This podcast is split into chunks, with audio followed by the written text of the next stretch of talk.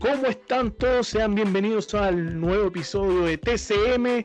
Aquí muy bien acompañado como siempre y por primera vez yo dando la introducción.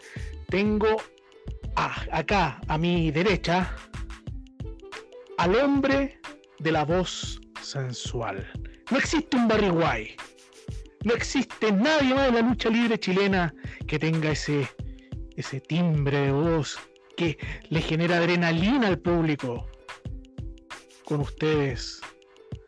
Lo escucho reventado. No sé si será tema mío o te, escucho reventado, Toro. ¿Qué opinas, Andy? Estoy muy, muy reventado. ¿Me bajo ahí? Ahí me estoy bajando. Pensé que era un tema mío del audio, pero no, era, era tuyo. Algo, algo, algo. Sí, ahí sí, porque estaba, con sí, ahí sí. adelante. Está, está, picando mucho, sí. Dale ya ni me acuerdo lo que había dicho. No importa, dale no, dale no, vamos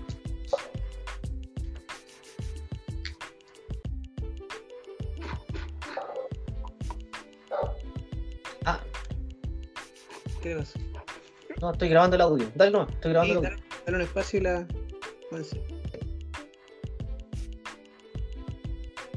Bienvenidos todos a un nuevo episodio de TCM. Acá por primera vez yo dándole la introducción y dándoles la bienvenida a ustedes.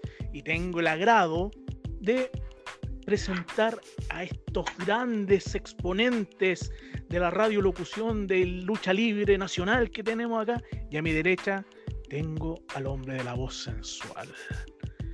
No existe una voz que genere más emociones en el público de la lucha libre nacional. Si Barry White estuviera acá en Chile, alabaría a este hombre. Con ustedes dejo al señor Ronchi Manjo. Hola, hola, hola, gracias. Ah. No, qué voz sensual, amigo, por favor. Eh, tengo casi voz de pito. Me han dicho como 800 veces que tengo voz de pito. Casi tipo Nacho Larraín, pero agradecido. Agradecido de vuestras sabias palabras y, gracias por ese contexto de, voz eh, sexy y sensual. Pero la verdad que no lo tengo. Lo, creo que me lo merezco, más no soy merecedor. Bueno, y, por otro lado, sentado a mi, a mi izquierda, a uno de los luchadores con más experiencia, desde mi perspectiva, en la lucha libre en parejas, en equipos. Un hombre con mucho histrionismo, tiene más histrionismo que estatura. Un hombre que su sonrisa ilumina todo este estudio. Con ustedes, el señor Andy Sayers. Oye, qué linda presentación. Me, me sonrojé un poquito, la verdad. Se me pusieron los cachetes colorados. ¿Cuáles? Los cuatro. Ah. ah, ahí está.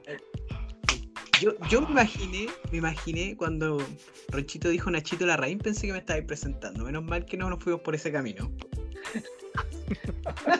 oye, oye, oye, pero falta la presentación al Gran Torito. A nuestro, a, nuestro nuevo. No, no, por favor. Te sale bonito. Eh, ya dijimos su nombre, pero quiero, quiero, quiero decirlo. Él es eh, una persona que expert, es un experto en firulais y michis. Eso hay que, hay que decirlo experto en fibulais y michis. Es especialista, es un doctor, sobre todo en toques y retoques. Atento con eso, ¿ah? El doctorado en lucha, el campeón absoluto. Con ustedes el gran toro americano hoy día. Toro americano hoy día, toro americano. Campeón absoluto, hace mucho no me decían así, ¿verdad? Por Ronchi. Estaba acostumbrado usted a nombrar aquello. Sí, sí, el campeón absoluto. A mí me gusta ese nombre, a mí me gusta ese nombre. El campeonato absoluto. Campeonato absoluto. Yo creo que fue uno de los primeros campeonatos que es, bueno, que muchos le ponían campeonato máximo absoluto, para desmarcarse un poco de la tónica de lo que eran los campeonatos. ¿Cachai? Porque, bueno, en, el, extranjero siempre existía el campeonato mundial y nosotros estábamos años luz de poner un campeonato mundial en esa época. Todavía, todavía no podemos poner un campeonato mundial con, con todas las de la ley. Sí, sí. Oye, explosión. explosión alcanzó a ser. Tiene que ser defendido como en tres, tres, o cuatro países distintos, si no me equivoco. De distinto continente, además. Sí, tiene que pasear, tiene que andar paseando. Sí. Eh, se defendió en Japón, se defendió en Norteamérica, en México y acá en. Entonces fue. Lo único que Sí, ese, ese título es con todas las de la ley. Reconocido por NWA en su época. Así que Perdón, va pasando una moto ahora acá afuera que es el delirio. Chaito Estoy un poco hinchado. eh, almorzó coliflor con, con poroto y se tomó una, una Sí. Coca-Cola. Porotos con, Oh, porotos con mote y un poquito de cochayuyo, ¿ah? Pero algo piola. Oye, ¿cuál es el tema que tenemos el día de hoy, muchachos? Hay que preguntarle a Pepe Yuyo. Le voy a preguntar a Pepe Yuyo. Voy a ver si está despierto Pepe Yuyo porque Oh, una cansadora. Pero me lo dejó anotado por acá. ya. Yo tengo anotado acá. Vamos, y es lo que amarramos la semana anterior. Eh, vamos a hablar de la influencia extranjera en nuestra lucha, en nuestra querida lucha libre nacional. Hay, hay, eh, hay, hay un, hay un camino largo que se ha recorrido eh, y que hoy día estamos en otro nivel si lo comparamos con, con el resto de los países de Latinoamérica. Yo no, no, no, no sé si tienen ustedes como historia, ustedes son, empezaron antes que yo, de, de- de cómo pegaba lo que estaba pasando afuera en la lucha libre chilena. Más que nada en ese tiempo era como, miramos hacia afuera y nos gustaría luchar como tal o cual persona y eso lo intentaban llevar al show. No sé si ustedes cuando comenzaron tenían un poquito de eso en los shows que formaban parte. Sí, mira, o sea, cuando yo comencé a entrenar con Fanfani, obviamente veníamos todos, la gran mayoría, eh, con la influencia de WWF. Lo dije F, porque en esa época era WWF. Y todos veníamos con esa influencia. En- después, con el tiempo, acá a Chile empezó a llegar mucho lo que era TNA. Sí, y hay muchos se trataron de, de acoplar ese estilo porque era un estilo muy vistoso. Pero siempre eh, seguíamos lo- los ejemplos mundiales que habían en esa época. claro. Así, Claro, pa- en ese, en ese tiempo TNA estaba empezando a destacar fuerte porque empezó a poner, eh, a masificar un poquito más el estilo indie que había. ¿no? Ese tiempo Ring of Honor estaban haciendo, Chikara también hacía sus primeras armas. Eh, Impact se llevó lo mejor que tenía Ring of Honor y lo, y lo masificó. Se llevó a Joe, se llevó a Daniels, se llevó a AJ Styles y los puso en una plataforma que tenía mucho más exposición. po. Y, sabéis que yo siento que cuando yo empecé a ir a ver lucha y empecé a ir a ver a Revolución, los fui a ver ustedes al Novedades, eh, muchos de los personajes que ahí estaban, eh, hacía el paralelo con, eh, con gente de TNA más que con gente W en ese tiempo. ¿Cachai? Habían, era fácil identificar quién, quién quería ser el AJ Styles. Era fácil identificar quién quería ser el Samoa Joe, quién quería ser el, el Abyss sin, sin máscara, como dijeron por ahí. Eh, oye, era, era fácil. Algo impactante la bici sin máscara. ¿eh? Eh, eh, me imagino. sí, me imagino. Amazing, amazing, amazing. Amazing Red, sí. amazing Red, amigo. por su por sus repertorios más que nada por sus repertorios porque eh, en cuanto a, a personaje a, a lo que ponían en escena eh, y eso me gustaba mucho a mí era era muy a la chilena eran personajes muy chilenos pero el, el repertorio los movimientos tú lo asociabas y al tiro como este está inspirándose en- y esa, esa fue la influencia que yo vi al menos vi como público Sí. Ronchi, usted desde su perspectiva. Yo cuando llegué eh, disfruté el show. Voy a partir por eso. Quizás no encontraba el punto, como dicen ustedes, de la referencia. Más cuando me puse a ver lucha libre entendí, ah, ya, este trata de llegar o quiere hacer tal cosa, ¿cachai? Entendí la referencia, lo Capitán América. Recién ahí. Eh, es, ¿Me entendió, no? Claro, porque cuando uno, a ver, el único referente que teníamos en ese instante, y hablo desde mi, desde mi perspectiva, es que teníamos W, WF, no la del oso panda, la, la que dijo recién aquí el gran toro, el toro americano. Y era como la única referencia. Porque para el público de W no había otra empresa, no había otra marca, pero estos luchadores, est- est- esta gente, tenía un- un ex- un- una visión un poco más amplia, donde muchos veían lucha japonesa, y donde muchos ya tenían el concepto de, de TNA y de Ring of Honor y otras empresas más que estaban partiendo porque se dedicaban a esto. Era como que, entre comillas, hicieron como un, un estudio de mercado y dijeron ya, queremos apuntar para tal lado. Eso lo, lo entendí después ya en la interna. Pero, por ejemplo, cuando salía Giger, ya todos cachaban quién era. O, a- o a qué quería ser Giger, por ejemplo. Quería ser Raven. ¿Cachai? Pero, por ejemplo, No, era salía, Raven mezclado con Stone Cold. se- Ah, cuando salía Diablo, por ejemplo, ya sabía ya que había quedado una cagada. quería ser No, cuando salía Diablo, lo único que te quedaba era arrancar, weón. No, no, no, no. Oye, yo me comí una japonesa una vez de Diablo. Ay, todavía me duele. Todavía me duele el coxis. Oh, Dios mío. Bendiciones. No, pero aparecía Diablo y uno sabía que, ah, yo la caga. Arranquen. Sí, Diablo Eh. era, era potente, era el monstruo que teníamos ahí. Sí. Pero era inspirado en Ken. po. Sí, o sea, era una la- clara, una Sí. clara alusión a Kane. Claro, claro, eso, eso, eso era, era, era entretenido de, de ver cómo tú, eh, entre comillas, chilenizabas personaje y lo llevabas a la realidad chilena. Eso mismo, pero no era, no era la copia burda. ¿Me ha entendido, no? No era, no era burdo. No había un Stone Cold, no, no había, no había uno que llegara y pegara paralizadoras, ¿cachai? No había, no estaba la roca, ¿me ha entendido, no? Como que bajo ese concepto, bajo ese concepto se, se, se cuidaba el estereotipo, no estereotipo, ah, no estereotipo, esta parte la cortáis, güey. Matices, No, no, no, había voy a matices. Habían Habían matices. matices. Eso, gracias. Esa la con... Ya, Sin rola no hay piscola, todavía está funcionando, parece aquí. ¿eh? Sí, no, todavía, ahí está. ¿ah? Eh, pero, ¿cachai? Eh, eh, me, me refiero a que no había, los niños cuando iban a ver la lucha libre, no veían a Stone Cold en la roca, ¿me entendió? No, no era tan marcado, no había un Triple H, no había un Goldberg, no había uno que entrara, ¡bah! no, eran más cercanos al público, porque el luchador, entre comillas, trabajaba para el público que tenía ahí. Entonces era que los niños le entregabais como esa, el ser más asequible a un luchador. ¿Me entendió, no? Eh, eh, Era eso, era siento que marcaba esa diferencia.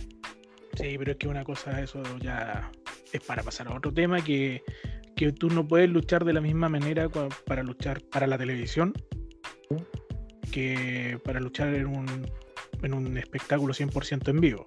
Son supuesto, dos pero- maneras de, de luchar muy distintas, ¿cachai? Pero Entonces- yo, voy a, yo, voy a, yo voy a otro punto.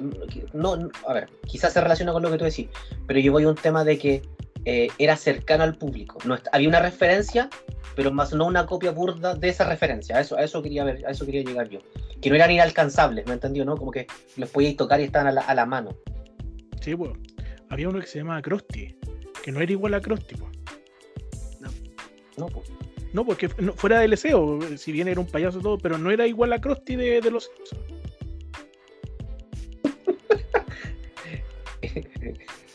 Saludos, Krusty. Sí, Te costó, te costó. ese payaso, ese payaso como siempre lo, se lo he dicho y se lo he dicho en su cara a ese, a ese personaje. O el weón lo odian o el weón lo aman. Pero más no indiferente. Sí, pues, pero está Porque bien, por a veces, por a veces, pero bueno, eso es bueno. Porque por a veces motivo, alguien te contó que no, que este weón es como la. ¿ah? Y por otro lado, no, este weón este es simpático, re piola, pero como que no es indiferente. ¿Sabéis que tenía un mérito? Un mérito muy grande. ¿Tú cacháis que Krusty luchaba con zapato y payaso? Y que el weón pudiera calzar una patada de buena manera, para mí era increíble, porque con la punte mierda, la, la- y el weón las calzaba bien, ¿cachai? Te calzaba bien la, la patada, weón. Era increíble esa weón. ¿Cachai? Mira, ese es un mérito. Trata de que un payaso te pegue una patada y, y la- y te la calce bien, po, weón. No, complicado. Yo me comí cosas de payaso y no, no calzan bien. Un besito de. Ya, ya, ya, ya, ya, ya, ya, señores, ya, ya. Esto se está, me, me descuadré. se está desviando, vamos a terminar bailando a foto pelado. Y no, no es la idea. ¿ah? ¿Ah? Oye, Ya. tan, Ahora- tan. Sí, oye, tan, tan- tan- tan buenas las bebidas. Oye, em, ordenemos un cuento y Pepe Yuyo ya me llamó por interno y dijeron que ordenáramos el cuento. Ya esto no puede seguir más chacota. Bueno, en, en ese tiempo, eh, la, influencia extranjera acá eh, iba por el lado de eh, inspiración para el personaje, inspiración para lo que hacía ahí en el ring. pero eso con el tiempo atrajo gente, la lucha en Chile fue creciendo y terminamos viendo a gente que era muy lejana entrar a nuestro país. Eh, y esa fue como la primera, la primera pie- el primer paso de la inter- internacionalización de nuestra lucha chilena. Pero, pero hay otro, hay otro factor. Yo creo que, que la salida de algunos, los primeros, los primeros que salieron a México, Ah, sí. que para Eran, nosotros, eran tres, recuerdo yo. sí, fue Crazy Sid, el Puma chileno y Extremo. Exacto, sí, ellos tres. Fueron los Fueron con, primeros. con Fray Tormenta, estuvieron allá. Fueron los primeros y cos- aquí llegaron con la, con la licencia luchador, pues, ¿cachai? Para nosotros era conches. Era lo máximo, ¿cachai? Era un, era un Con todo el carnet que cariño- hacía. Era un todo el carnet, cariño y weón. respeto, con todo el cariño y respeto que le tengo a Crazy Sid, imagínate un weón que ni siquiera se baña, weón, tenía esa licencia. Qué maravilla, weón, qué maravilla. Yo lo encuentro fabuloso. Crazy Sid es tan lindo, es tan lindo, weón. Yo, a veces lo- escuchando, yo- lo yo lo admiro escucho mucho. en mi mentecita en estos momentos rascándose la cabecita así. Cuando te habláis se rasca la cabecita. ¿cachai? Y ellos Sí, fueron a, a entrenar allá y trajeron un poco de, de México por primera vez acá. ¿Ca- Porque si bien antes, cuando en la época de los titanes todo existía, este intercambio de luchadores, todo, después cuando, cuando desapareció esto, ya. Y antes, antes, Eddie Sharkey vino a entrenar con gente de. con Perfecto Extreme. Bandy, claro, con, con Come Niños, estuvo dándole una, un, seminario con XL. Entonces ya habían, habían cierto acercamiento a esta internacionalización de distintos lados. Una Disculpa, avenida- ¿esta, esta qué? Disculpa, ¿esta qué? Internacionalización. Ay, También sí, se sí. me tragó la, tragó la lengua. Sí. ¿Viste? Tan, tan fuerte la, tan fuerte la, La gaseosa. cola, ¿eh? La gaseosa. La gaseosa. Sí, ese, ese fue un punto importante, esa, ese seminario. Yo eh, eh, vine a escuchar años después porque la, la gente de Extreme que llegó a Revolución, como decís tú, el Come Niño, eh, cuando hablaban con, con XL, ellos mencionaban eso. Y, y la influencia, la diferencia que marcaba con lo que se enseñaba acá. Eso, eso lo, era súper destacable de cuando vino Eddie Sharkey acá. Un poco, un poco modo de, de que la gente sepa. ¿Tú tenés, Torito, más información de, de quién era Eddie Sharkey como para ilustrar un poco a la gente? Mira, espera, espera. Es que hay una, hay una cosa. Nosotros siempre fuimos un poco soberbios, y debo decirlo. Porque estaba en esa época los egos, ego de cabros chicos, no te veía nadie. Decíamos, no, que son fome para luchar ellos. Porque ellos tenían ya, estaban haciendo el switch, pioneros, de de cambiar este tipo de lucha libre desordenado que teníamos acá en Chile, por el que les trajo ellos. Y un paralelo a la gente que le gusta el fútbol, para mí, esa visita de Eddie Sharkey fue como el Bielsa. Claro. ¿cachai? Hubo todo un proceso y, y ahí apareció el asunto, pues, ¿cachai? Él tomó esto y cambió la mentalidad. Y nunca, muchas veces no, no se toma muy en serio su venida, ¿cachai? Pero, pero eso fue, fue, con el tiempo uno la ve, con la perspectiva, fue súper importante, ¿cachai? En este caso, podríamos invitar un día a algunos, a alguno de los muchachos que estuvo con él, y, pero fue súper importante. Yo a modo de, de referencia, mira, un poco para que la gente se sitúe lo importante que es Eddie Sharkey. Eddie Sharkey afuera es conocido como el manager de campeones. El The Real Manager de campeones. Eh, miren, tengo un listado acá de algunos, algunos nombres que él entrenó. que le entrenó. Sí, Austin Aries, por ejemplo, Bob Backlund, a Daivari, a Paul Ellering, a Nikita Koloff, a ODB, a los Road Warriors, a ambos, al tremendo Rick Ruth, a Rick Steiner, a Jesse Ventura, a X-Pac, bueno, ahí se cayó un poco. eh, No, Oye, el no. dos veces Salón de la Fama. Dos Ah, veces pero- Salón de la Fama. Ah, era. Es como, no sé, aquí. Hasta Caliche Salazar se le campeón con Colo Colo.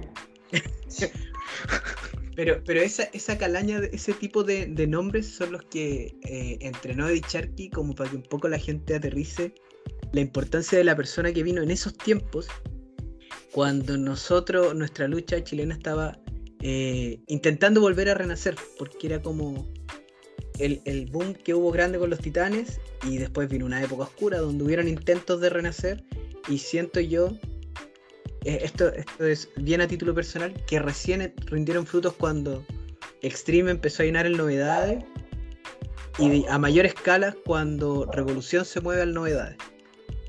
Pero cae, calza en esa época en que aquí no había tanta masividad o tanta, tanto conocimiento afuera como lo hay hoy en día. Es que hoy en día tenéis la apertura de los medios de comunicación, tenéis la apertura de redes sociales, internet, y te, hace, y te entrega la información más a mano.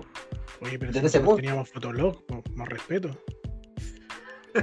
Pero y- Estaban los sí, foros, a los foros. Ah, estaba Chat, estaba ah. Saludos a Velociraptor por ahí. Oye, los- pero, llegaban los videos con un mes de desfase, llegaban.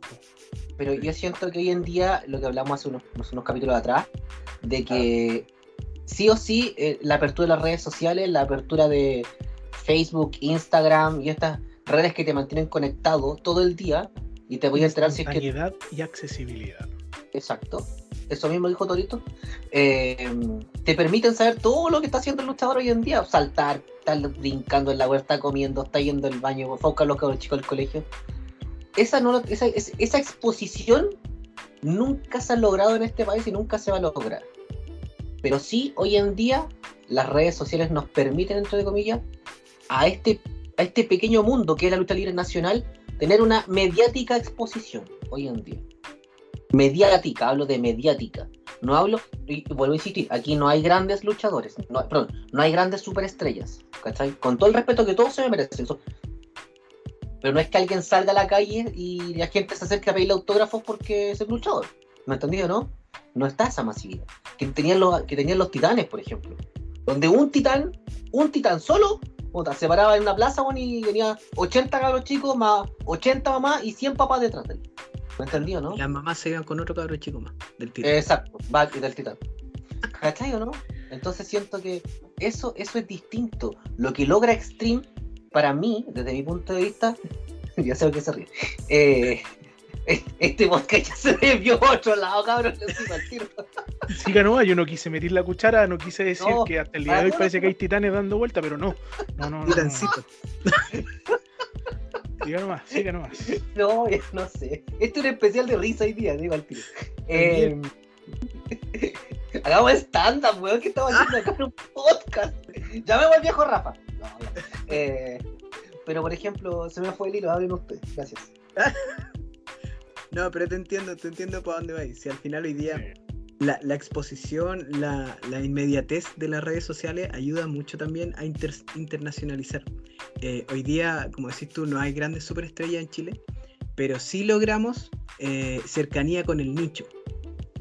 Y esa cercanía con el nicho hace que, por ejemplo, hoy día hacer redes de contacto con gente de afuera sea mucho más fácil a como era en esos momentos. ¿Cachai? En esos momentos, me imagino yo, no sé la, la trastienda de cómo fue para traer a Dicharki, pero me imagino que debe haber sido re complejo hacer los contactos hacia allá, eh, organizar todo el cuento acá, eh, lanzar el, el, el, el afiche o lo que sea para promocionar. Debe haber sido re complejo porque eran otros tiempos. Hoy día eso se facilita mucho con las redes sociales. No, y, ahí hubo un tiempo, un periodo después que por la misma complejidad, eh, que no hubo llegada de personas del extranjero y tampoco mucha salida. No hubo. Después de, de que ahí pasaron, no sé, un par de años y ahí recién se fueron los muchachos a México. Después ellos también se pasó un tiempo diciendo que ellos ya fueron a abrir unas puertas, ya tenían contacto todo. Y, yo, y después eh, la, la otra persona, el otro luchador que salió, que mira, fue a luchar a, a Perú y para nosotros ya era un paso muy grande porque no, no había, no era normal que dijeran, oye, podéis venir a luchar acá. Fue Montoya, que fue a luchar a Perú. Ah, con los matatanes del wrestling. Los matatanes del wrestling. Claro. Fue. En video eso. No sé si estará en YouTube para que lo busquen. Oye, Allá buenísimo. Ahí, ojo, que ahí fue cuando conoció a- al último chingón, creo. Sí. Que después viniese más adelante a Revolución. Sí. Los matatanes del wrestling. Buen nombre, matatanes del wrestling. es, que, es que esa promo es muy buena, es muy buena. Los, es mata, la- los matatanes del wrestling. No podemos poner audio, ¿no es cierto? No podemos poner audio. Buscar la promoción que está. Es que es re peludo encontrar videos antiguos de Revolución. Tú caché que cuando se fueron, cuando quedó la escoba, los videos se fueron para un lado, borraron contenido y ahí no. Es re complejo encontrar algunas cosas. Aplicaron Chris Benoit. Y Sí. Oh, ya. pero sí. No, no, no. Sí. No, aquí Sí. ya se fueron para otro lado. Ya. No. y ahí quedamos todos colgados. pues, Entonces no.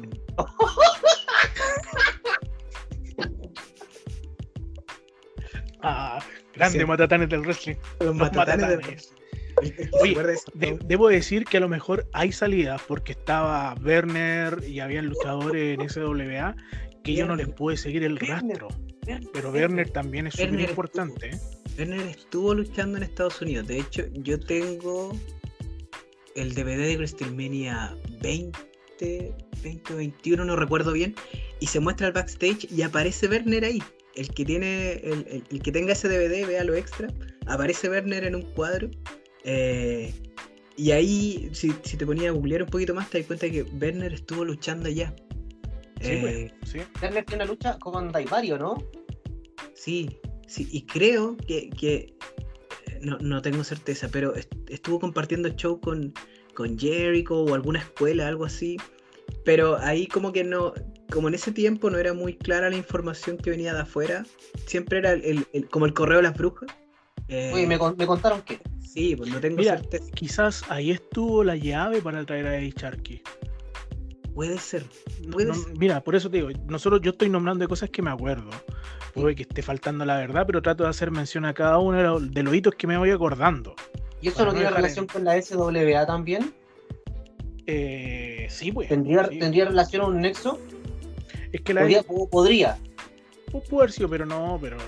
Oye, Werner tremendo luchador en. Tremendo espectáculo también. Además era encachadito, ¿no? Sí. Conectaba bien con la gente. Sí. conectaba bien, y eso era súper complejo.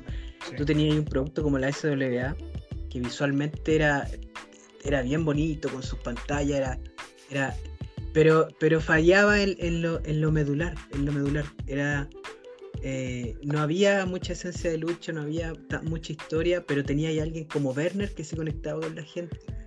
A mí era lo más destacable de ahí. Es que como estamos hablando de la lucha libre extranjera, la influencia de la lucha libre extranjera, SWA se influenció mucho, mucho, porque quería ser el Eso símil. sí que era una copia. Eso sí que era una copia descarada. Sí, Yo me acuerdo, yo me acuerdo de Edgar Cohen, que era la roca chilena. Edgar Cohen. Y con todo respeto, Bandy, pero eran los Dudley con su compañero. Sí, pero el pelado lo sabe. El pelado lo sabe. Y el pelado era Spike Dudley.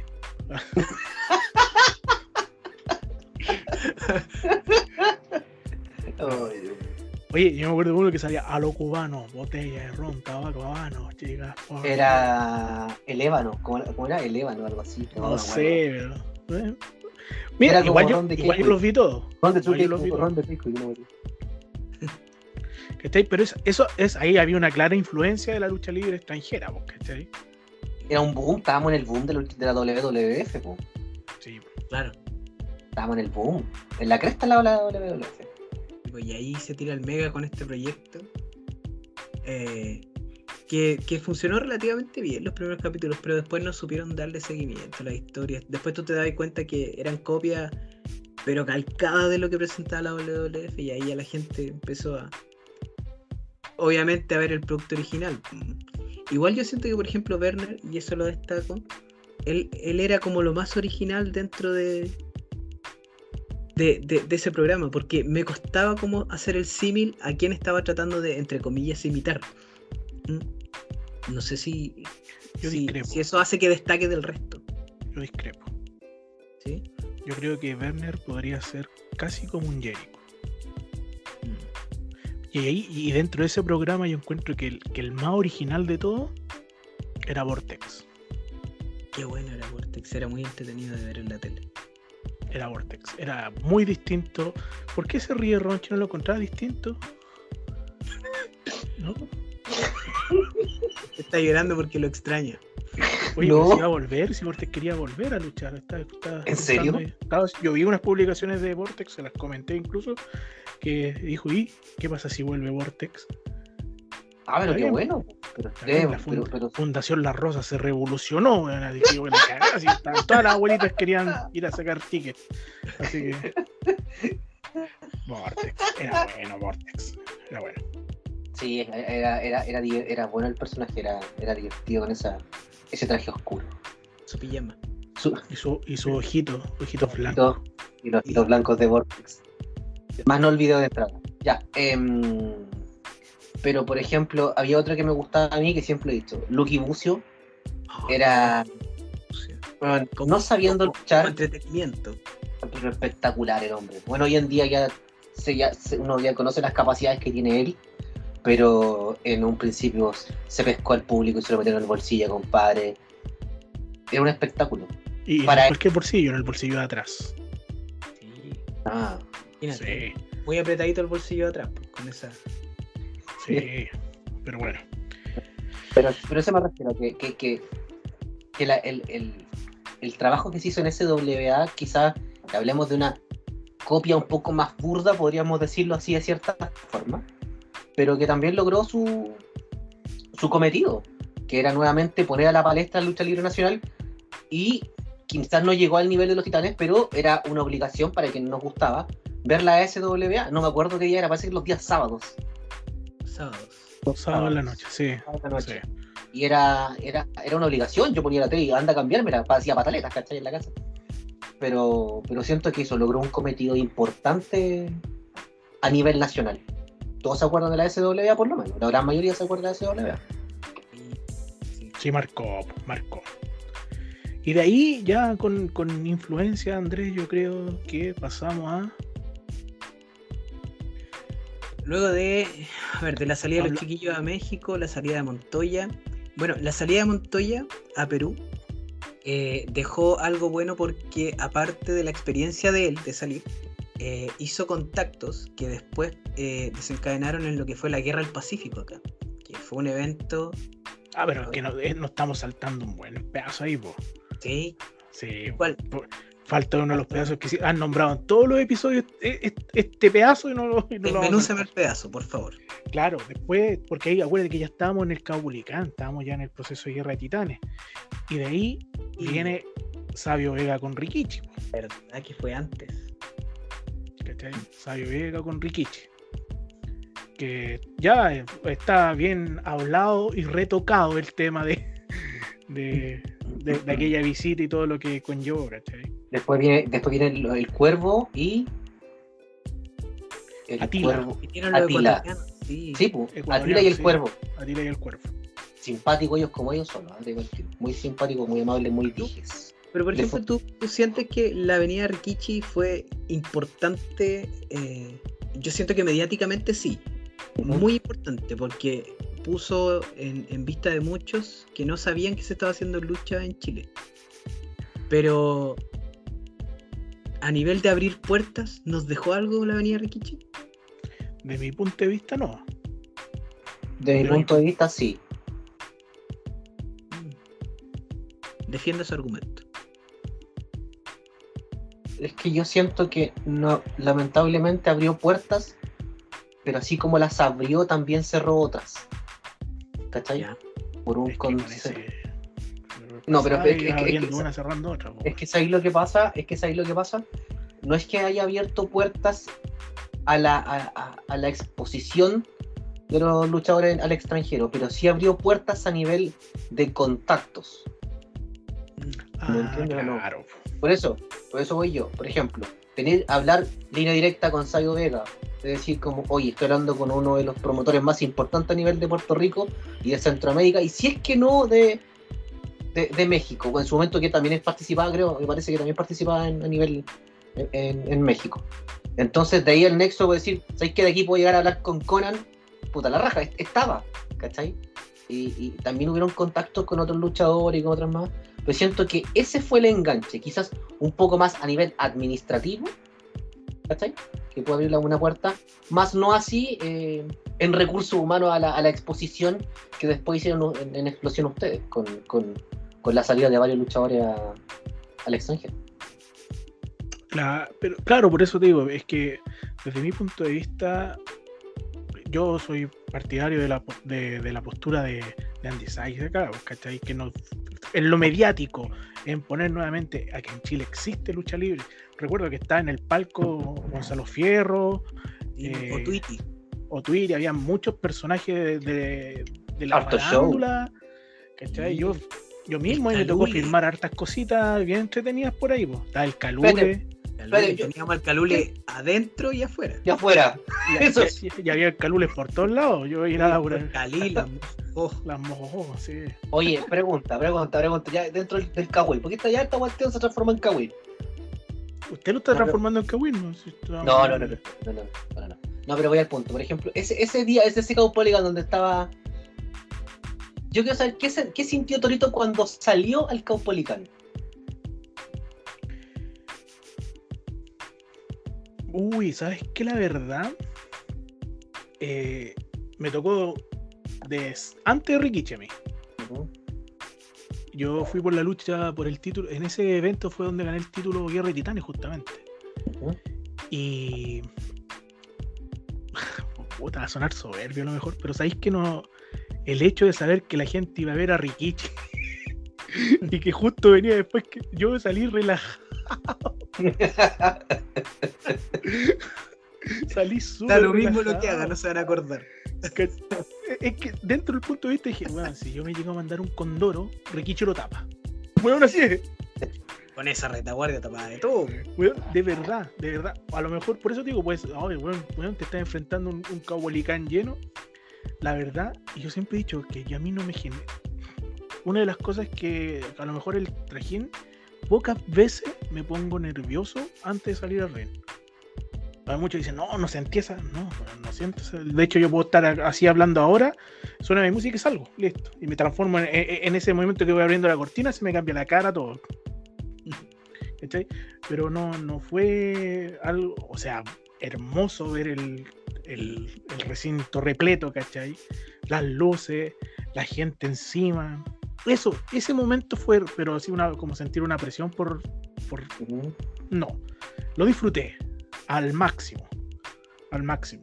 Pero estaba súper preocupado, entre comillas, por el desenlace de la lucha de nosotros. Yo ¿Y creo que eso también anuló un poco el asunto. ¿Y usted, tío Andy? Y a mí me, me tocó abrir ese Caupolicán. Fuimos la primera lucha, una de 3 contra 3 con pura gente que era nueva en Revolución. Eh, y Ramses. Choque, choque, choque. Eh, no, sabéis que muy nervioso, mucho, mucho nervio. En esa, en, en esa estaba Boogie, Cambodian, Era, era yo, Kano. eh, eh, CJ, que era el hermano de Macho, y Ramses, contra Kano, eh, Mr. Boogie y Cambodian. Digamos. La- lo bueno es que, pese a que era mucha gente que era nueva en Revolución, era Pero gente con harta experiencia. no, años, ya sí, hace sí, tiempo. sí. Sí, Yo- Sí, era revolución. Yo las veces que me, que me estuve que subir al ring con Mr. Boogie, sabéis que es una maravilla porque te guía tan bien que tú no te das ni cuenta. Va y fluye, fluye nomás. Y, y el nervio inicial eh, se va cuando comienza, cuando suena la campana, ya te olvidás y te metí en la lucha. Y lo pasé bien, recuerdo. Lo pasé bien, la gente reaccionaba con todo lo que hacíamos. Eh, fue, es de los momentos que yo más recuerdo de, de- mi carrera, la verdad. ¿Saben por qué se los pregunto? Porque ustedes fueron parte de Explosión. Y, y Explosión después vi- viene un momento muy mágico, que es cuando empieza a traer a luchadores más indie, como el genérico, Roderick Strong me parece, y no sé si trajeron a otros más, no, no recuerdo, mi memoria lado no, no es muy buena. Y de construir un Caupolicán a traer este tipo de luchadores donde el público es más cercano, unomente por la capacidad y porque eh, ustedes como marca construyeron su propia línea de... Al ser parte de NWA, ustedes fueron pavimentando el camino distinto a la lucha nacional. La más, cercana al público, quizás. Me, me- me- se explica lo que voy diciendo, ¿no? Porque nosotros, por ejemplo, en el, en el, en el México, éramos como más alejados de la gente. ¿Me entendió, no? Por un tema de distancia. No sé si me explico lo que voy yo. Claro, de hecho, mira, puntual. Cuando salió XNL, explosión, lo primero que nosotros le dijimos al público, acá no va a existir diferencia de, de corte de ticket, de partida. ¿Cachai? No va a haber platea ni galería, aquí son todos iguales, no hay una barrera divisoria. Íbamos a volver a lo mismo, a, la esencia que teníamos antes, ¿cachai? Más cercano. Que era una cosa que habíamos perdido en Guerra de Titanes, pero una cosa lógica, entre comillas, por la, por la masificación del espectáculo, ¿cachai? ¿Cachai? No, no todos podían estar, aquí adelante si iban a meter 500, 600 personas, 1000, 2000 personas, no iban a estar todas ahí. Pero, ¿sabes qué, Ronchi? Eh, a tu pregunta sobre los luchadores, por ejemplo, la cercanía que generó eh, Paco, el querido Super Crazy, cuando vino, en mí y en muchos compañeros, te puso una presión extra. Y la presión extra, como hablabas con él, no era como Rikichi, que a lo mejor está la barrera idiomática para algunos, ¿cachai? Y, pero él era tan cercano que te pone una presión de decir, chucha, puedo quedar mal acá. Acá yo no me podía equivocar. Con Super Crazy, con, con, 300 personas, yo no me podía equivocar. ¿Cachai? Porque, pucha, quiero dejarlo bien, pues. Creo que el loco diga, oh, te pasaste, buena pega. ¿Cachai? En cambio, anteriormente en el, en el yo sabía que Rikichi no había visto ni una lucha y tampoco se iba a poner a ver la mía. Pero sí, me había dado cuenta que Super Crazy había visto todas las luchas anteriores. Sí. ¿Cachai? Entonces eso te genera un, una cosa distinta. Entonces ustedes creen que, o sea, yo siento que sí o sí, como dices tú, eh, que haya venido Super Crazy marca un quiebre a nivel nacional en cuanto a la exposición del luchador en extranjero. De hecho, Super Crazy fue la llave maestra. Desde mi punto de vista, fue la llave maestra. Porque gracias a él se empezaron a dar muchas cosas casi insospechadas que hasta el día de hoy estamos viendo frutos. Porque si no... un poco desde el, desde el punto de vista de la gente, eh, la avenida de Super Crazy eh, pasa casi eh, desapercibida. Puede ser un hito importante para algunos, sí, Super Crazy, pero, pero no es una gran estrella que vino acá quizás como otros que hicieron más ruido. Pero tras escena la importancia que tuvo para, el desarrollo de nuestra lucha eh, es gigante, es invaluable. De verdad yo siento que él es, eh, desde mi punto de vista, debe ser el, extranjero más importante que ha venido, que más ha dejado en Chile. No, y, si alguien ve las luchas de Super Crazy, 100% eh, entregado en las luchas de acá. Y... O sea, la primera lucha llegó y se tiró del balcón del Novedad, es un monstruo, ¿cachai? En la primera lucha en Chile. ¿Qué, otro extranjero va a venir a exponer su cuerpo a Chile, al último lugar del mundo, luego de la cordillera? Y ahí, en el último. Está, ¿cachai? Está mi vida, está mi vida, está mi vida. Se iba a poner a, entregar eso. Entonces él llegó con, toda la disposición a, romper la calma, como decía. Vamos a romper la calma. Pero yo siento que también todo, todo esto va de la mano con el ambiente que había en, esa fecha para ustedes. Siento que, insisto, yo he visto videos, más no fui por razones lógicas, porque teníamos show. No nos dejaban. No, nunca, yo nunca, nunca. no voy a hablar de eso. Em, pero siento que el novedad este da para ese tipo de espectáculos que son más cercanos con el luchador. El ambiente que se formaba, formaba, porque hoy en día hasta esta fecha lo que se forma en el, novedades no, ni se parece a lo que había antes con, Revolución o lo que hicieron ustedes con Explosión, ¿cachai? Bueno, también por temas de la pandemia y otras cosas más, pero, siento que es una mística tan grande que ustedes tomaron la mística de, de, Extreme, ¿me entendió, no? Más alguien como Super Crazy. Entonces, como que se alinearon los planetas, los chakras, weón. Eh, Fórmula perfecta. Todo, era todo, era todo mágico. Siento que. Y, tuvieron, el ángel de tomarlo en el momento justo, a la hora justa, y el tipo hizo clic y se entregó. Y se entregó. siento es que, Es que es el paralelo, ¿cachai? Él fue el que dijo, chicos, hagamos el cambio. Porque él llegó como campeón ex y estaba el campeonato de explosión en juego. Y, ah, llegamos a acuerdo, todo en, este, en- dentro del mismo día casi. Y, y ordenamos las cosas, se fue el título, se y ahí empezó a moverse, ahí explosión y la lucha libre chilena, ahí empezó a ser conocida en el mundo. No antes, siento que antes había venido Riquicha, había salido una noticia chiquitita en otros lados. Y, y por mucho que Sabio Vega haya sido un promotor importante, no pescó a nadie de Chile, nadie- no le dijo, oye, ven a luchar acá, no pescó a nadie. po. ¿Cachai? En cambio, Super Crazy sí gestionó cosas. po. Gestionó cosas. De hecho, la primera venida de Super Crazy acá apareció en la revista Super Lucha en México Qué lindo. impresa. Impresa, ¿cachai? En la versión impresa, no solo en internet. porque, Qué bonito. Eh, y eso ya era, oye, los mexicanos abrían, porque ya, ya estaba la cultura de leer la revista, como quien leía el Don Balón, por decirlo así, ¿no? ¿cachai? Oye, oye, mira Super Crazy luchando en Chile, mira, oye, qué lindo, ¿cachai?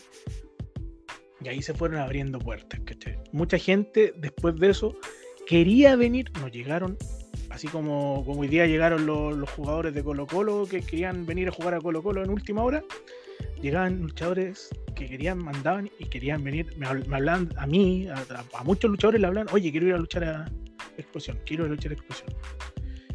Nos, nos llenamos de, de solicitudes de, de luchadores, ¿cachai? Y bueno, a la larga después empezamos a, a filtrar, ordenar el asunto, ver qué es lo que queríamos y nos dimos cuenta de que estaba la opción de, de posicionar explosión a nivel mundial o por lo menos ser el líder latinoamericano o sudamericano, que creo que en esos tiempos lo logramos, porque nosotros fuimos lo- los que impulsamos la creación de la Alianza Latinoamericana de Lucha Libre con la gente de Perú de otros lados. Y ahí eso, ya, de a poco fuimos armando es- ese, esa época tan gloriosa de explosión. pues.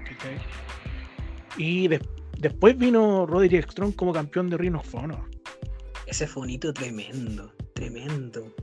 Lo importante ¿Cachai? que era Ring of Honor en esos tiempos, eh, a nivel de- del amante puro de lucha, eh, y tener al campeón acá, oh, eso, eso fue un hito importante.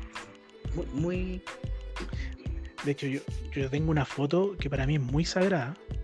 Yo salgo con el título X-Low al medio. A mi derecha está Super Crazy con el título de INL. Y a mi izquierda está Strong con el título de Y lo, y lo más lindo que le digo, deja tocarlo, así como humildemente, le digo, "No, deja verlo, me lo pasa, y, y lo, y le digo, ah, no es tanta la diferencia, no era tan, no era tan pesado, eh, es que el slog era muy pesado, y, y Super Crazy le dice, le, le traduce, Express se caga de la risa, Super Crazy le dice, sí, es que este tiene más sangre, tiene más sangre, le decía, tiene más... Pero es que eso te digo, hay un tema ahí de que Super es conocido a nivel mundial y Roderick Strong en su momento, por una cuestión lógica también, era muy, muy mediático en ese, en ese instante. Roderick Strong a nivel indie era muy mediático. Entonces siento, vuelvo a insistir, que Explosión, como dices tú, pasó por un momento y unas seguidillas de apuntarle al palo al gato en todo lo que Pero, estaba haciendo. Trajiste después al genérico. Tuviste a Kenta. A Kenta. Que- A Sabú. Eso quería decir Sabu, Sabu que venía de Ecuador, creo, ¿no? Y luchó Sí. acá contra Hellspawn y Castigador, debe ser. Oye, y conociendo, conociendo a la gente que estaba en explosión en ese tiempo, me imagino ese camarín de haber sido una. Hediondo. lleno de calcetineras por, porque venía Sabu en ese momento, me imagino. O sea, dentro del profesionalismo, pero estaban Sí. locos, ¿no? Sí, sí. Estaban todos ah, estaban un poco húmedos, ¿ah? Estaba la sol. Ah, a Se serrín fue. en los camarines. Pero sabéis que... ¿Se eh, empañaron los vidrios, no? ¿Se empañaron los vidrios? Mira. Mira, la, la- la gente que luchó con Sabu, de hecho, eran tremendos luchadores que marcamos todos. Como le digo, siempre nosotros apostamos por, entre, entre los luchadores apostamos por Hellspawn.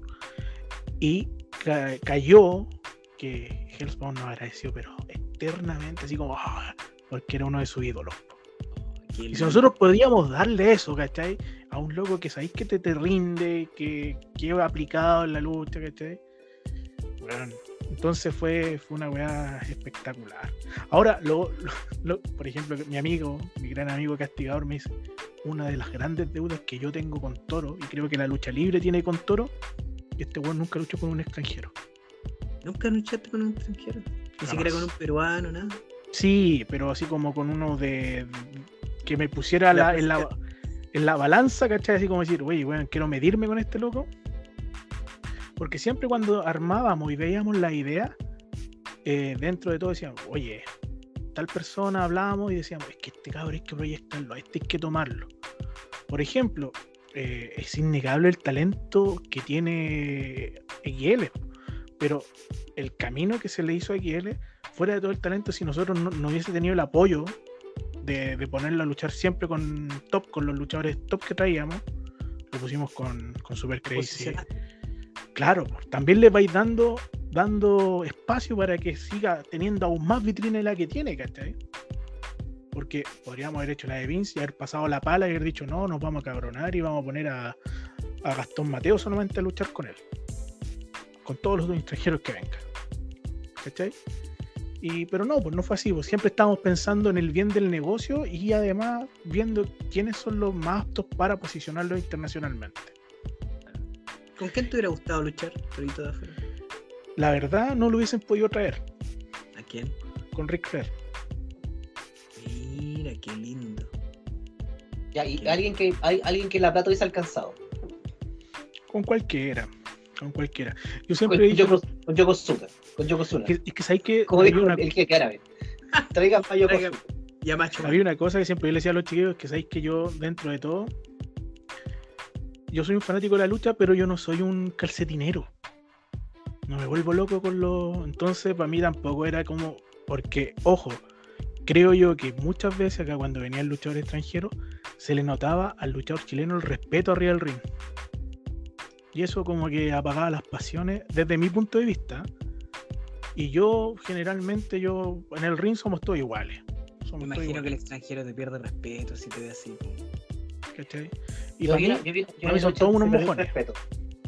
Yo vi una lucha acá en el, en el, en el San Miguel, donde ah, un luchador extranjero le perdió el respeto al otro. Ah, pero es que esa, esa lucha se llevaron mano a mano, po. Estamos Sí. hablando de Zack Sabre con Atemista. Zack Sabre, sí. Ah, sí. Sí, se fueron mano a mano. ¿Cachai? Sí. Sí, pero ahí no hay respeto, ahí no se respeto. Yo, bueno, yo estaba viendo esa lucha, la vi. ¿Fue mala? Sí, fue mala. Y justo se quedó pegado Ronchi, bueno.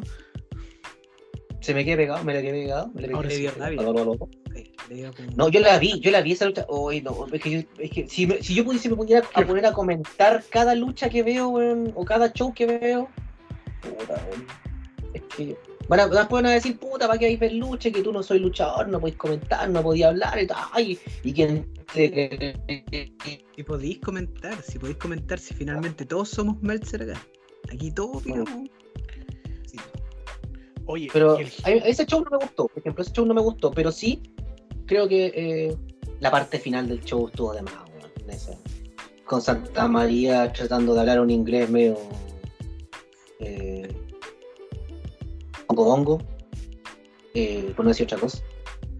Oye, y para avanzar un poco, vamos a ir nombrando un poco de los que han venido. Col Cabana. Que no estáis cortando ya, no estáis cortando. No, es que nos quedan muchos Ronchi, son muchos los que. Si te... Ya, aparte, No, vamos, mira, yo, Partamos, yo creo que vamos- podríamos omitir a, a Wrestling Superstar porque son ya otra como así, como gigante que yo es casi un producto desde afuera que vino y, y- Sí. y se complementó con nacionales. ¿Cachai? los chicos malos de lucha libre, partamos. Esa weá ni vino, ni siquiera vino. Oye, ¿ustedes sabían Ah, que iba a venir TNA también o no? Yo tenía mi entrada, Sí. tenía mi entrada en segunda fila para TNA. ¿Y, sa- ¿Y y se sabían devolvieron la plata? y ustedes Sí, sabían todo, con quién todo, se habían todo. contactado para que a la, a la producción, que el ring, el ring se iba hasta Argentina porque tenía después Argentina todo Era con nosotros. con explosión. Qué lindo. No, sí, por eso te digo, en ese momento estábamos, tiene toda la razón Ronchi, era como que nosotros levantábamos una piedra y nos encontrábamos un billete de 10 lucas, una vez así, como lo que Ah, hacíamos, sí, estábamos como con la del goleador. Es que es innegable que Explosión pasó por un momento mágico, insisto. Y que después con el tiempo, la interna no la sé y no la, la voy a comentar, y la verdad que la- no me interesa, pero se pierde esa magia. Se pierde esa magia. Y igual puede tener un tema de desgaste. Hay un tema de desgaste también de, de- de la gente que está al mando Porque ya no tenéis la misma edad que teníais antes, por ejemplo. La vida pasa, tu familia crece, tus prioridades quizás son otras, ¿cachai? O porque un día dijiste, ¿sabes que No quiero hacerlo, ya no. Siento que no es lo mismo. No, yo, yo siempre quiero hacerlo, Ronche. ¿eh? Yo siempre quiero hacerlo. Y en cualquier lado. Si no. no- sí, no. ¡Epa! ¡Eh! ¡Eh! Ya, ya, nos fuimos por otro lado. Ya, ya, ya empezamos. Ah, no, no, no hablamos. Ya, no. Perdón. Perdón. Pero Qué bueno. yo, yo, yo creo que, que lo que dice Torito es, cierto. Hay, hay un montón de visitas entre medio. ¿También que- le dan a, cada rato? ¿Cómo? No, no, no, no. No, pero ¿En yo siento lados? que, como dice Torito, Ah, como dijo, hay- como dijo que Tony tenía la razón. no, tiene, tiene varias, varias visitas entre medio que, que, que si bien son importantes, siento que no cambian el rumbo de, de, de la buena pega que hizo Explosión y la proyección hacia afuera. De cómo mandaron gente hacia afuera, de cómo esa gente trajo eh, influencias para acá. Eh, las salidas más importantes que veo yo en ese tiempo eh, fueron la salida que hizo Gastón Mateo y XL que fueron a Japón. Esa, esa salida fue tremenda Sí. lo que fueron a hacer allá, a meterse al tour de Noah. Eh, y la, estuvo en una gira también Hellspawn en México, si no me equivoco. Y eso también fue súper importante. Eh, desde el punto de vista de, de la exposición de Hellspawn allá, eh, hab- también fue a México. Sí, sí. También ¿Quién? estuvo en ¿Quién? México. ¿Quién? XL también fue a México. Ay, no, no he cachado. No le he escuchado. Oye, sí, y él tiene, tiene el logro de haber luchado en las tres cunas importantes de la lucha libre. Luchó en Japón, en México y en Estados Unidos. Mira. Bendiciones, bendiciones. Y en empresas potentes. Sí. Sí, Mira. sí, oye. Y después de eso, eh, bueno, lo, lo importante de lo que hizo eh, Gastón Mateo al ir a, en su ida a Japón fue lo que trajo de vuelta. Las tratativas que fue a hacer allá, el cómo hizo relaciones con la gente en Japón y terminamos trayendo ese, Sí. ese nuevo hito en el Caupolicán.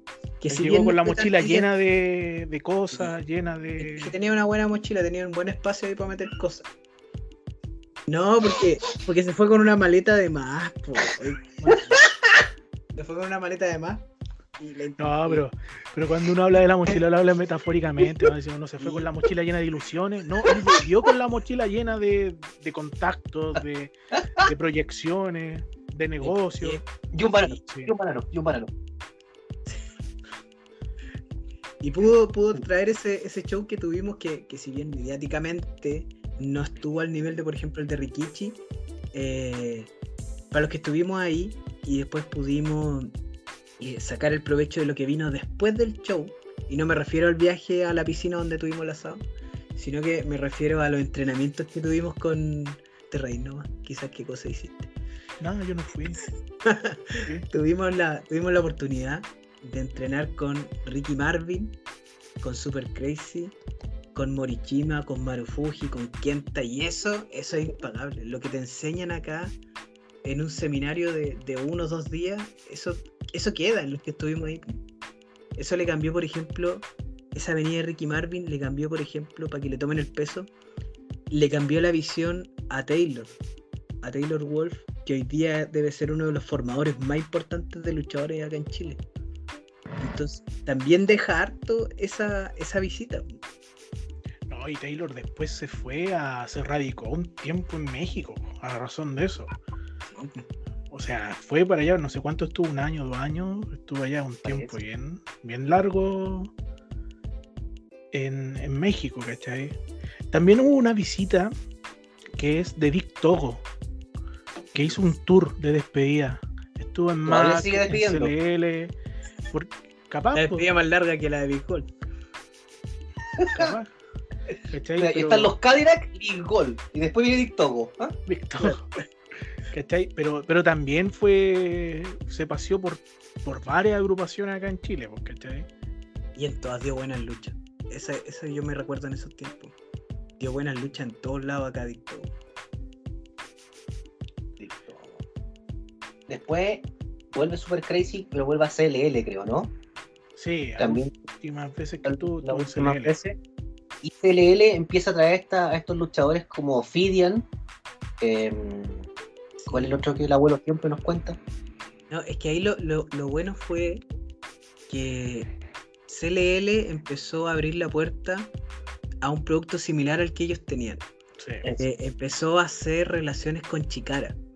Eh, y Chikara tiene ese lado más lúdico, más de personaje, que era un poco lo que hacía CLL en ese momento. Bueno, tenían un personaje que era el Chavo, el Chavo. Tenían un, uno que era como el Super Chocman. Entonces, eh, tú, tú hacías el paralelo y decís, esto es como la Chikara de acá, ¿cachai? Y empezaron a hacer relaciones con Chikara y trajeron allá a Ophidian. Y entiendo yo que incluso lo anunciaron, tenían para traer al, al dueño de Chikara, que es Mike Quackenbush. Y ahí hubo un tema interno y no terminó viniendo. Terminó funado. Lo importante que hubiera sido que hubiera venido Quackenbush. Quaker, Quackenbush. Quackenbush. ¿Cuál el de- eh, pero cuál? No, pero insisto, eh, pongámonos serios, cabrón, esta cuestión se pero está si yendo de las estamos manos. serios, estamos serios, Rochi, si usted que está ahí, no sé qué se tomó usted No. está muerto de la risa y... Una, una cosita, ¿no? una cosita, una cosita. No, pero, pero insisto, mira, eh, yo, yo siento que independiente de la cantidad de personas del extranjero que hayan llegado, pocas son, no sé si, no, miento, no pocas, pero han tenido buenas relaciones con los eh, administradores de estas agrupaciones los cuales han traído. Y eso es fundamental, eso es importante. Quizás no todos, ¿cachai? Pero la gran mayoría, por ejemplo, ustedes lograron una buena conexión con Super Crazy y le abrió puertas, ¿cachai? Yo no sé cómo es lo que pasó en CLL, por ejemplo, pero sí lograron que vinieran luchadores para acá y, y una exposición de la marca de ellos, bajo el contexto que era Chicara, me imagino. Ahora, esta misma exposición hace que el talento también emigre, ¿cierto? Y hay grandes exponentes que hoy en día siguen, están, están en el extranjero, y esa, es, y esa apertura hace que hoy en día la lucha libre nacional, la lucha libre chilena, yo, yo creo que nuevamente esté bien posicionada a nivel, a nivel sudamericano, creo yo. Más no así en cuanto a lo que es la capacidad de lo que hablamos la semana pasada de un espectáculo de lucha libre. ¿Me entiendo, no? ¿Me explico? Siento, por ejemplo, que el producto brasileño en cuanto a espectáculo, las, las palabras de- del- del gran actor americano, es mucho más potente que un show que acá vemos. ¿Será porque hay un, Un show hay- que hay- hay- acabemos.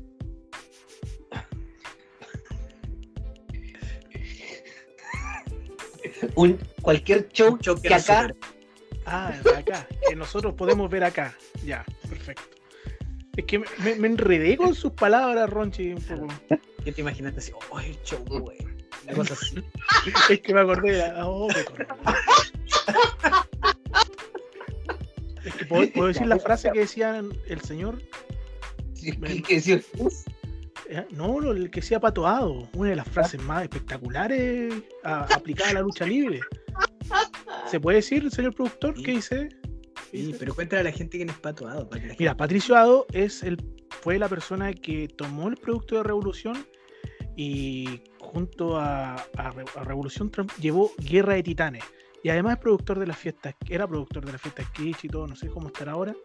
Oye, simpatiquísimo el pato, simpático, que tenía una forma tan, tan relajada de hablar que cuando salió una idea muy buena, por ejemplo, vamos a decir que eh, vamos a llevar a Sexualizer al calabozo de, de Nag y cuando, y que cuando alguien se equivoque va, va a cualquier- apagarse la luz y todo. Lo mismo que dijimos la, la, la vez anterior. Y Pato habría dicho, "Oh, me corro la paja con la wea. Weón, decía, era, era espectacular. Entonces, como hice el nexo de eso, ¿cachai? Pero ya. Saludos a Pato, weón. eh, La paja, weón. Es que, ¿sabéis que Yo dentro de todo, eh, si uno, uno, a la final, uno se queda con los recuerdos buenos de todas las cosas. Sí. weón. ¿Cachai? Así que, salud por eso, salud por eso. Ya, Ronchi, sigue nomás con su show que acaban. por ejemplo, el show correspondiente al, al- ¿Lo han visto el show de brasileño, no es cierto? La lucha libre brasileña. Pero, Hay un espectáculo que es en espectáculo es muy bueno, es muy lindo. Más no así en, en la capacidad luchística y, y de, de show. ¿Se entiende, no? Y obviamente yo siento que a nivel eh, sudamericano, nuestros luchadores, o gran la gran mayoría de nuestros luchadores tienen un buen nivel luchístico, pero no somos capaces de hacer un buen espectáculo de lucha libre. ¿Se entiende, no es cierto? Sí, sí yo, yo concuerdo plenamente. O sea, no. Hoy día tenemos gente afuera que está haciendo bien la pega. eh, adentro del ring, quizá afuera del ring, todavía nos falta un poquito. No tenemos un, un personaje como un super personaje que se, que se destaque afuera, que tú digas, "Y este es chileno, ¿cachai? Pero yo, yo creo que es, es un proceso, es un proceso. Nosotros estamos, eh, tampoco nosotros en la interna tenemos como un gran escenario que ponga eso más allá de CNL. Los brasileños y CNL es un núcleo bien chiquitito de gente que trabaja ahí.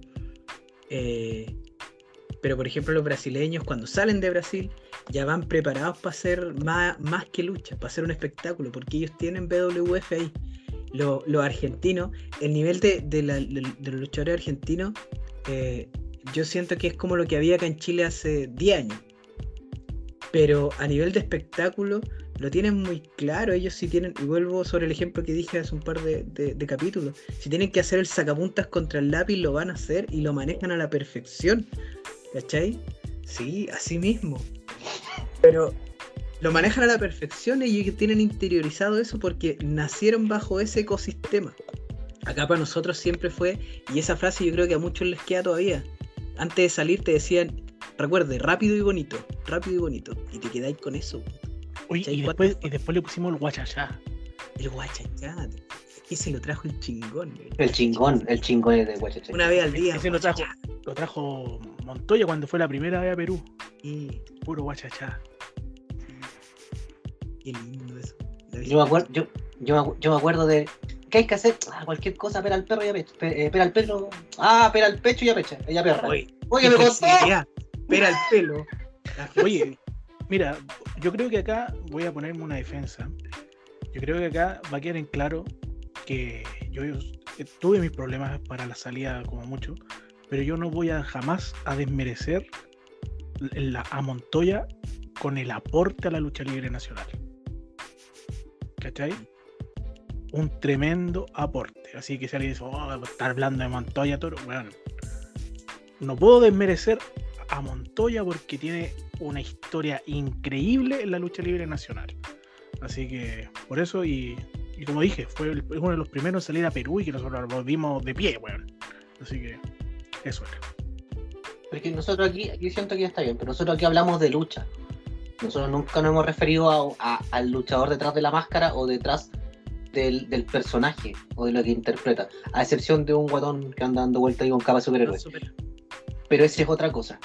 Eh, yo siempre he dicho, yo eh, no tengo ninguna relación hoy en día con nadie de Revolución de, de aquella, de aquella escuela, pero como dices tú, no podemos negar la historia, y la historia está No, escrita, y la no historia está escrita, y, y Revolución marcó un quiebre a nivel nacional, eh, Ex- Explosión lo hizo a nivel latinoamericano, por ejemplo, eh, CNL hoy en día está dentro del concepto de lucha como espectáculo, o sea, todos han ido formando sus cosas, ¿cachai? Pero decir, ah, que esto, weón, ah, y esto, no, eh, es desmerecer el trabajo de generaciones para atrás. Lo que hizo Extreme en su momento, casi de pasar de la clandestinidad a llenar novedades con público donde era obligación ir todos los jueves, creo, O- jueves. O, mejor aún, dentro de la clandestinidad, llenar en novedades. ¿Cachai? Porque era. Teniendo mérito. Sí, Eso. Oye, lo que hizo clandestino en, en- aquí en en la bóveda. La bóveda, William Regal. Su seminario con William Regal. o sea, Oye, eso, por la avenida de William Regal eh, va de la mano, creo yo, y y muchos pensamos así, con la pot- gracias a, a que Explosión hizo, fue- ayudó y, y formó parte de la Alianza Latinoamericana, porque hubo un evento en Brasil que la Alianza Latinoamericana se, se, agrupó allá y eso llamó la atención de, de Estados Unidos, pues, ¿cachai?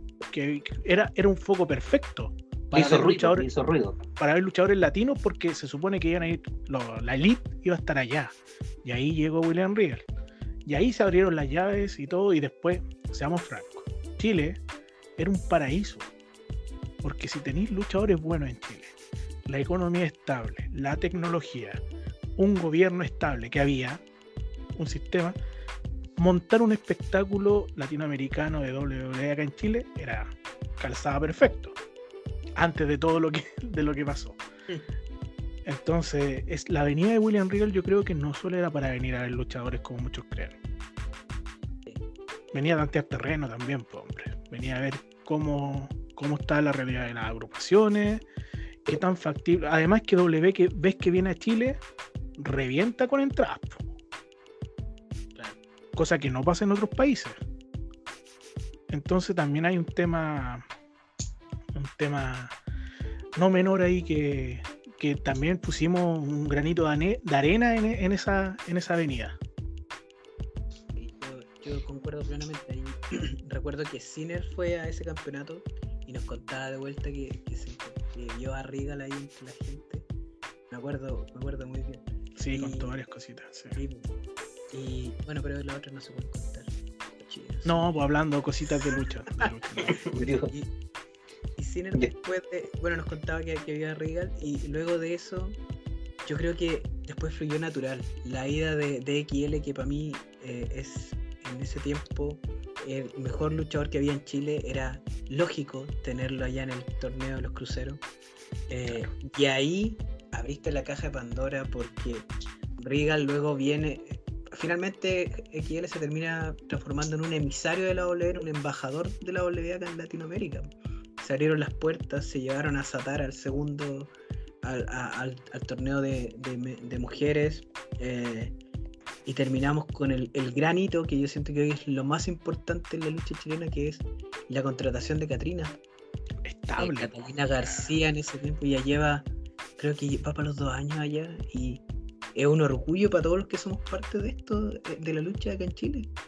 Hoy día, siendo 11 de septiembre, acabamos de ver hace un ratito su lucha en 205 y no sé ustedes, pero a mí se me... Yo, yo sin conocerla personalmente, eh, se me infla el pecho de orgullo ver a la chilena y representando todo lo que hemos hecho acá eh, nosotros y varios más por la lucha en Chile. y lo, y lo conversamos cuando lo estábamos viendo. Y ahí te transformás y te dice, esto es un espectáculo.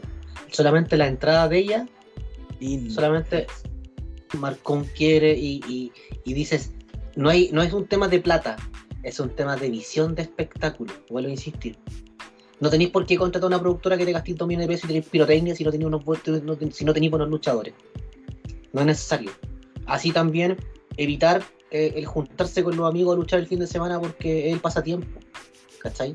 Si lo quieres hacer ya, ok, está bien. Pero no lo, promocionen como un gran espectáculo de lucha porque no lo son. ¿Ya? Pero siento que es apuntarle al momento justo y a las cosas, a las cosas correctas. La entrada de Katrina no fue una gran entrada en cuanto a pirotecnia, una Sí. a luces, no, pero mar- son detallitos. Se veía como una mariposita. Se veía tan bonita con unas, con unas telas que salió. Se veía muy, muy, muy llamativo. Muy llamativo. Entonces, ahí es cuando le digo a todos los productores, perdón, para decirle a todos los productores, eh, que, que si es que escuchan este programa, eh, no todos los luchadores tienen que ser rockeros. No todos los luchadores tienen que salir con temas gritones. Rojo de- Exacto. No todos los luchadores son Stone Cold, no todos los luchadores son eh, pueden escuchar. ¿Me entiendes, no? Hay que buscarle una vuelta. Y por favor, a esos jóvenes que están naciendo, por favor, déjense de colocar nombres hueones. Denle una identidad a lo que quieren lograr ustedes. Busquen, denle una vuelta al nombre. No por más americaniz, por más que americanicen su nombre, significa que van a esestar próximamente en TNA, en W o en si te vas para allá te lo van a cambiar igual. hay varios, eso mismo quería decir yo. Porque acá se han ido varios con unos nombres y allá se lo han cambiado, amigos. Así que no, america, no americanice su producto, porque primero hágase un buen luchador, un buen prototipo de luchador chileno para que usted pueda salir al extranjero. Es mi humilde opinión y humilde consejo. Bendiciones, bendiciones, me despido. Y ya para ir cerrando, porque estamos como en la hora, ¿qué proyecciones ven o cuál debería ser el siguiente paso en la internacionalización de la, de la lucha acá en Chile? Mira, antes, antes mencionar que es súper importante decir que igual, a pesar de que están los apoyos de las conexiones que se han hecho, cada uno de los logros de Katrina, de, de Kiele, de Guanchulo, de todos los que han salido, son sacadas de cresta de ellos. Ojo, está el apoyo de una agrupación, pero ellos se sacan la cresta. Ellos son los que van y se esfuerzan y, y en condiciones difíciles, adversas a veces, están ahí sacándose la mugre, ¿cachai? Stephanie Bagger en México. Este, sí, es que, es que hay Tyra Fly gente. en México. Anarco en Europa, la Akari. Akari en Japón y, y ¿cachai? Entonces, no, si hay mucho, hay muchas sacas de crestas que es difícil. Las proyecciones, amigos. ¿Qué proyecciones tenemos? Yo creo que en este momento Chile está demostrado que está haciendo una buena cantera de luchadores. No, no tenemos, no tenemos, lo vamos a hacer un símil con el fútbol. No tenemos un equipo para salir campeón de la Copa Libertadores. Y, y menos una selección para clasificar un mundial. Pero sí, estamos teniendo una muy buena cantera para que se los lleven los grandes equipos. ¿Cachai? Y yo creo que hoy en día, a diferencia de cuando yo comencé, si algún muchacho tiene la. dice, oye, a mí me gustaría luchar en. en yo me gustaría ser de elite, ya que está de moda. Sí puede hacerlo. ¿Cachai? No, no es tan descabellado soñarlo como e- lo era en mi, en mi época, decir, "Ay, eh, eh, casi imposible, casi imposible, ¿cachai? Hoy en día no, hay unos acá hay mucha gente que te puede enseñar y te puede enseñar bien. ¿Están los contactos para ir? Están los contactos. Ahora simplemente depende de ti, de tu constancia y tu, verdadero interés en querer lograrlo. Cosa que antes no se podía porque habían otros factores que, estaban ahí que no, que no dejaban avanzar. Yo creo que eso es. Somos un buen semillero, una buena cantera. Ronchi, ¿qué pensás tú? ¿Cuál es el próximo paso de la internacionalización de la lucha en Chile? Eh, devuelve las bendiciones, aún no me voy. Eh, yo insisto y voy a ser majadero con el tema. Eh, no entrene con cualquiera, no se junte con sus amigos a hacer lucha libre sin tener los medios adecuados y sin tener la- los conocimientos básicos. O alguien que te entregue por lo menos los conocimientos y de buena forma. Siento que, como dicen, hay muchas buenas escuelas en Chile, no las conozco a todos, pero sí sé que hay grandes profesionales que se están dedicando a esto, a entrenar. Primero, cabros o chiquillas, entrenen, entrenen, entrenen y entrenen. Esa es la base. Esa es la base. Entrenar. No se saque foto en un ring. No se saque foto entrenando. Entrene, entrene, entrene. No porque gane un campeonato un título en alguna agrupación X, usted es el mejor de la manada. No, siga entrenando. Sea simpático, cortés, eh, hable con todos, humilde. Ande con Nútrase. cuidado. Edúquese, Edúquese loco. lo que más que más pueda. Sea, de verdad, sea cortés. No porque usted sea un campeón, usted cuando lo quiera contratar una promoción, cobre 50 lucas por lucha. Aprenda a compartir, aprenda a, a luchar con otras personas que tienen escuelas diferentes. Porque cuando usted toma un vuelo y vaya a México, todo lo que aprendió, o la gran mayoría, va a haber un cambio y se va a tener que cambiar el estilo de lucha mexicano. Porque si va a Estados Unidos, va a ser otro cambio más y va a tener que aprender el, esti- el esti- el estilo americano. Porque si usted va a Japón, va a tener que cambiar su estilo de lucha también y va a tener que modificar el estilo, el estilo japonés. Y si usted va al Congo, el Congo también va a lo mejor va a tener una mezcla de esos tres tipos. Entonces no se quede con uno solo, no se haga específico en algo. No crea que su escuela es la mejor o que usted ya aprendió todos los conocimientos. Para, hacer, para cerrar, estábamos en la escuela Revolución y un día a un niño le preguntaron ¿por qué querías ser tú como luchador? Y el niño dijo, quiero quitarle el invicto, el invicto a Undertaker en WrestleMania. Nos cagamos de la risa. Yo ahora con mis 35 años lo pienso. ¿Dónde está él ahora? A lo mejor quizás le matamos la ilusión. Saluda A a lo mejor Roman el cuando lo conocí. Saluda a Roman cuando vino, cuando vino a la escuela de Revolución. Brock vino a entrenar. Tal Brock Lesnar vino. Eh, pero insisto, a lo mejor sin querer le matamos la ilusión a ese cabro chico y a lo mejor tenía mucho potencial. Ustedes, los más grandes, déjense de burlar de ellos. Denle un espacio.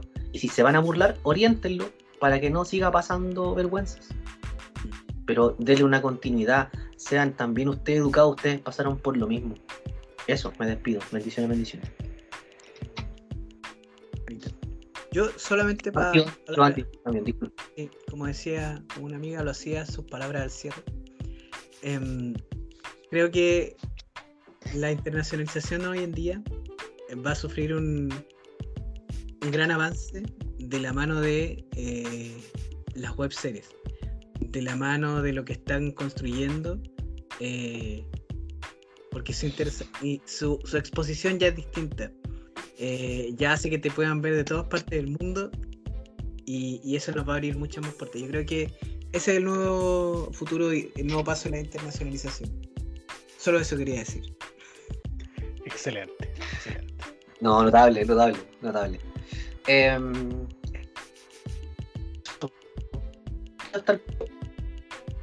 Así Por, que yo, creo que con eso podemos tener más ranchito. No, no, agradecer, está despidiendo, pero si usted despídase, no, si ya. Porque se despide Torito, así que no sé, hagan lo que quieran, este programa de Torito, ustedes. ya. Torito abrió, Torito cierra. Ya, pues yo cierro la puerta por acá, entonces. Muchas gracias a todos los que acaban de escuchar esto. Los dejamos invitados para escuchar el próximo. Y si se han perdido, pueden reproducir todo de nuevo.